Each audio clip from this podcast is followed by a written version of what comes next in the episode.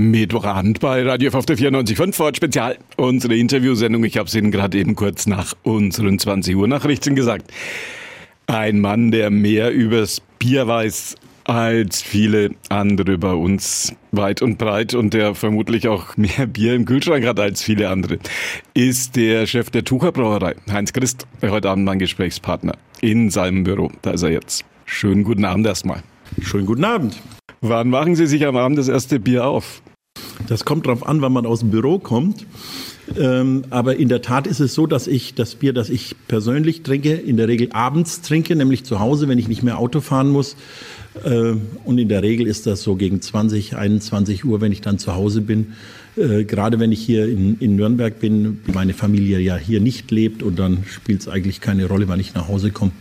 Jetzt hat die Tucher ja ein großes Sortiment. Wie, wann und wo testen Sie die vielen Biersorten durch? Ja gut, wir machen das hier mit der Technik im Haus natürlich. Äh, unsere Techniker äh, und Brauer machen ja jeden Tag Qualitätstests und ab und zu werden dann auch die Verkäufer dazu eingeladen und äh, da schließe ich mich ganz gerne mal an und teste hier im Haus das Bier. Mit welchem Gefühl trinken Sie das Bier der Konkurrenz? Mit keinem schlechten. Ähm, das ist ja ganz normal. Aus vielerlei Anlässen kommt man äh, entweder in Gastronomie oder zu Veranstaltungen, wo natürlich auch Wettbewerbsprodukte angeboten werden oder wo man auch den einen oder anderen Kollegen trifft. Und selbstverständlich stößt man auch mit dem Kollegen mit dessen Bier mal gerne an. Eine Frage, die ich Ihnen gerne stellen würde, wenn man nach München geht. Das sind alle Münchner immer stolz auf ihr Münchner Bier. Warum sind wir Nürnberger nicht alle stolz auf unser Nürnberger Bier? Wissen Sie das? Das würde ich grundsätzlich so nicht sagen, äh, dass die Nürnberger nicht stolz sind auf Nürnberger Bier. Die Frage äh, ist eher, ob die Nürnberger Biere beim Verbraucher überhaupt so durchdringen. München hat natürlich über ein Oktoberfest, über die Gasthäuser, die die Brauereien anbieten, ähm, ich sag's mal, dieses Regionalität schon über Jahrzehnte gepflegt und gehegt. Äh, das haben wir vielleicht nicht so getan äh, wie viele andere Regionen auch. Also dieses Bewusstsein zu dem regionalen Bier, das sich dann eventuell auch in so einem Oktoberfest ausdrückt, das ist in Nürnberg nicht so stark ausgeprägt. Große Diskussion Land auf, Land ab, wenn es um Political Correctness geht, um das Wort zu gebrauchen. Balzen, habe ich gehört, will jetzt sogar den Afrika-Keks umbenennen. Eine Frage, die man dem Chef der Tucher Brauerei natürlich stellen muss.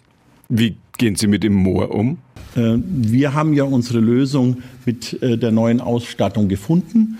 Ähm, natürlich hatte das Symbol die, die, das Ansehen eines Moors, aber es handelt sich letztendlich um den heiligen Mauritius aus dem Familienwappen der Familie von Tucher. Und es war uns wahnsinnig wichtig, äh, dieses Symbol auch weiter zu pflegen. Natürlich haben auch wir Diskussionen geführt, wie andere Unternehmen und Brauereien auch. Ähm, wir haben den heiligen Mauritius in unserem Wappen erhalten, haben ihn aber so gestaltet, dass er dem Betrachter so viel Spielraum lässt für Interpretation ähm, und dass wir hoffentlich niemanden ähm, damit verletzen oder äh, anstößig sind, sondern wir haben ein Symbol, das seit 1855 äh, im Wappen der Tucher Brauerei ist und das wir auch mit Stolz weitertragen. Und äh, wir haben das in eine Münze eingebettet und glauben, dass wir dort eine vernünftige Darstellung haben. Bier braucht Zeit und wenn man in die Zukunft guckt und für die Zukunft brauen muss, so wie Sie jetzt, ohne zu wissen, ob es Feste geben wird, ob die Biergärten wieder aufmachen können. Wie gehen Sie mit der Situation um? Brauen Sie auf Verdacht jetzt? Also natürlich haben wir unsere Produktion nicht eingestellt, äh, sondern nur angepasst wir verkaufen ja Flaschenbier. Es ist ja nicht so, dass wir keine Produktion haben. Äh, wir mussten natürlich die, das Thema Fassbier nach unten fahren äh, und die Produktion reduzieren. Das haben wir aber weitgehend dadurch aufgefangen, dass wir im Flaschenbierbereich mehr verkaufen. Wir haben auch in Produktion und Abfüllung bisher keine Kurzarbeit benötigt. Das war ausschließlich im Vertrieb Gastronomie und im Festebereich der Fall. Das kriegen wir gut kompensiert.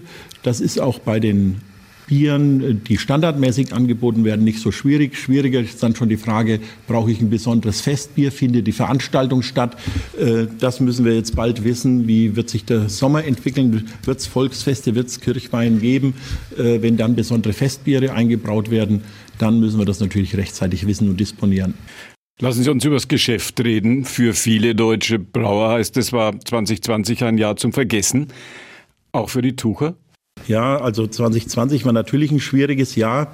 Die Tucher Brauerei arbeitet traditionell sehr eng mit der Gastronomie zusammen und auch mit vielen Objekten. Äh, und die Einschränkungen, die unsere Gastronomen getroffen haben, haben natürlich auch die Tucher Brauerei getroffen. Also unser Geschäft ist ja spätestens im November, Dezember vollkommen zum Erliegen gekommen. Jetzt ist die Tucher Brauerei hier bei uns in Nürnberg ja Teil der Radeberger Gruppe, der Radeberger Familie, sage ich mal im weitesten Sinn. Ist das ein Vorteil für die Tucher? Wäre es ohne diese Anbindung an Radeberger, so wie das ja früher der Fall war, schwieriger geworden? Ja, der einzige Vorteil äh, für Tucher an der Zugehörigkeit zu einer so starken Familie ist natürlich der finanzielle Hintergrund, den wir haben. Äh, am Markt hilft uns das überhaupt nicht. Äh, wir sind voll von den Einschränkungen der Gastronomie getroffen, konnten ein bisschen was im Handel kompensieren, wie viele unserer Mitbewerber hier in Franken auch. Aber in Summe ist es natürlich ja eine Katastrophe für die Gastronomie und die Festbereiche, äh, die ausgefallen sind. Wir haben das ganze Equipment das ganze Jahr im Lager stehen. Wir beschäftigen die Mitarbeiter zum Teil in Kurzarbeit. Ähm, das war natürlich eine Situation, die uns genauso getroffen hat wie die Wettbewerber hier vor Ort auch.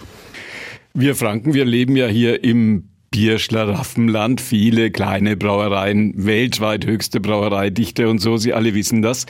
Das auf der einen Seite Ihre Konkurrenz, auf der anderen Seite die großen Fernsehbiere, Werbespots rauf und runter. Frage, die sich aufdrängt, wo steht die Tucher? Ja, die Tucher steht da irgendwo mittendrin. Wir sind ja als eigenständiges Unternehmen außerhalb der Radeberger oder engeren Radeberger Gruppe selbstständig am Markt hier aktiv. Ähm, und wenn man den Markt anschaut, Sie sprechen immer von den kleinen Brauereien, wir sind regional dominiert. Unsere Wettbewerber heißen in der Regel nicht äh, wie die großen Pilzmarken in Deutschland, sondern in der Regel sind es regionale Wettbewerber, die Mönchshof oder Kulmbacher heißen oder eben die vielen kleineren Brauereien hier in der Region. Das ist richtig. Also wir sind in einem regional geprägten Markt, der nicht ganz so stark von den nationalen Marken dominiert ist.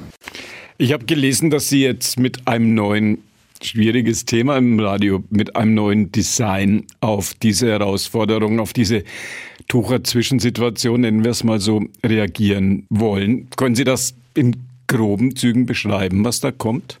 Ja, wir haben das letzte Jahr genutzt, äh, bei unseren Marken, insbesondere bei der Marke Tucher, Veränderungen hervorzunehmen. Ähm, die größte und bedeutendste ist die Ausstattung der Marke Tucher. Das heißt, wir haben einen neuen Markenkasten angeschafft. Äh, dieser Markenkasten hat auch was Einzigartiges. Er ist mattiert, er hat eine Reliefstruktur, auf dem äh, sowohl der Schriftzug als auch das Emblem von Tucher hervorgehoben ist. Wir haben auf die Euroflasche umgestellt und wir haben neues Etikettendesign und haben dabei unsere Sortimente neu geordnet. Das heißt, wir haben das Klassiker-Sortiment mit den Tuchermarken Pilz, Hell, Dunkel, Reifbräu als alkoholfreie Variante. Wir haben ein eigenständiges Design für unsere Weizenrange. Äh, warum haben wir dort ein eigenständiges Design? Weil wir dort eine einzigartige Geschichte haben, nämlich das Nürnberger Weizenbräuhaus, das königlich bayerische mit Auszeichnung. das spiegelt sich jetzt auch auf den Etiketten wieder. Die bayerischen Löwen strahlen neben dem Markenschriftzug äh, und der Sortimentsbezeichnung. Und wir haben noch das dritte Sortiment unserer Holzfass-Spezialität, nämlich das Original Nürnberger Rotbier, original aus dem Holzfass äh, gereift. Äh, das ist einzigartig in Deutschland und deswegen hat das eine eigene Ausstattung.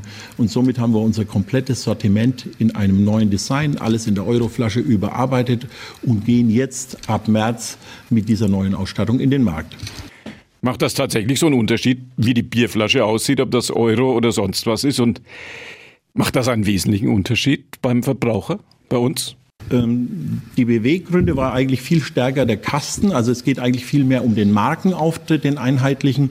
Äh, so nebenbei haben wir auch an unserem äh, Mauritius gearbeitet.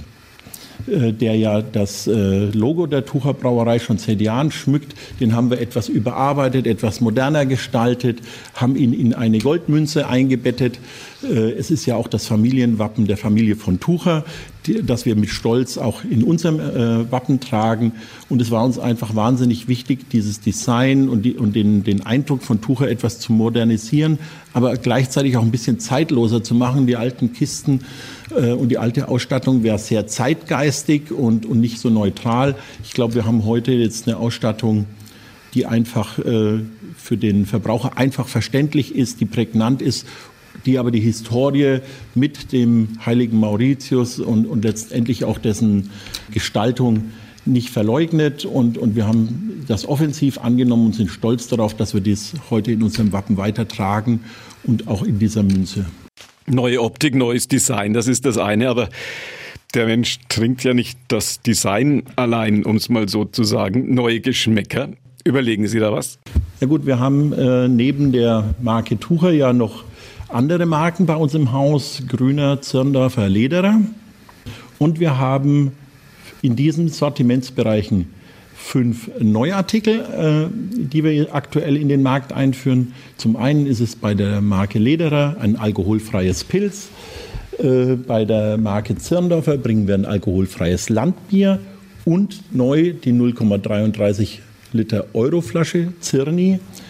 Äh, und bei der Marke Grüner haben wir uns auch auf die neue 033 Flasche als kleines Gebinde für Grünerler verständigt und führen jetzt im Frühjahr äh, grüner Naturradler in den Markt ein, um in diesem Segment, äh, in dem wir mit der Marke Grüner nicht vertreten sind, neu punkten zu können. Zu sehen ist das hier alles bei uns in der Metropolregion, mit Ausnahme vom Weizenbier. Das wird in ganz Deutschland verkauft und vertrieben. Warum eigentlich nur das Weizen? Ähm, beim Weizen ist die Idee relativ einfach. Wir haben eine gewisse Einzigartigkeit mit der Auszeichnung Königlich Bayerisches Weizen und wir haben zum anderen dann doch wieder unsere Mutter, die uns helfen kann im Vertrieb.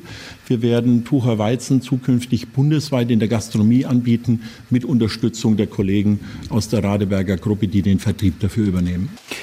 Es gibt ja so die große Pfanddiskussion. Die Brauer sagen, das Pfand für die Kästen ist zu niedrig.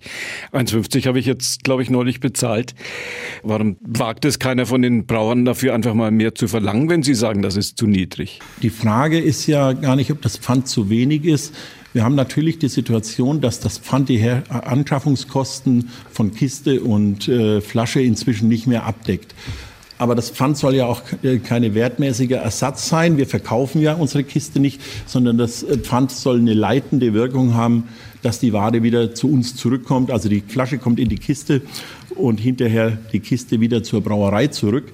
Ähm, das funktioniert im regionalen Markt. Da sehe ich eigentlich überhaupt kein Problem. Der regionale Verbraucher kauft in der Regel in Kisten und bringt auch Kistenware wieder zurück. Anders ist das natürlich, wenn man überregional oder national verkauft. Da in der Tat ist es so, dass Kisten und Flaschen zum Teil verloren gehen. Das war Heinz Christ, der Chef der Tucherbräu. Und einiges drumherum haben wir heute gehört. Vielen Dank in Ihr Büro und noch einen schönen Abend. Vielen Dank, schönen Abend auch.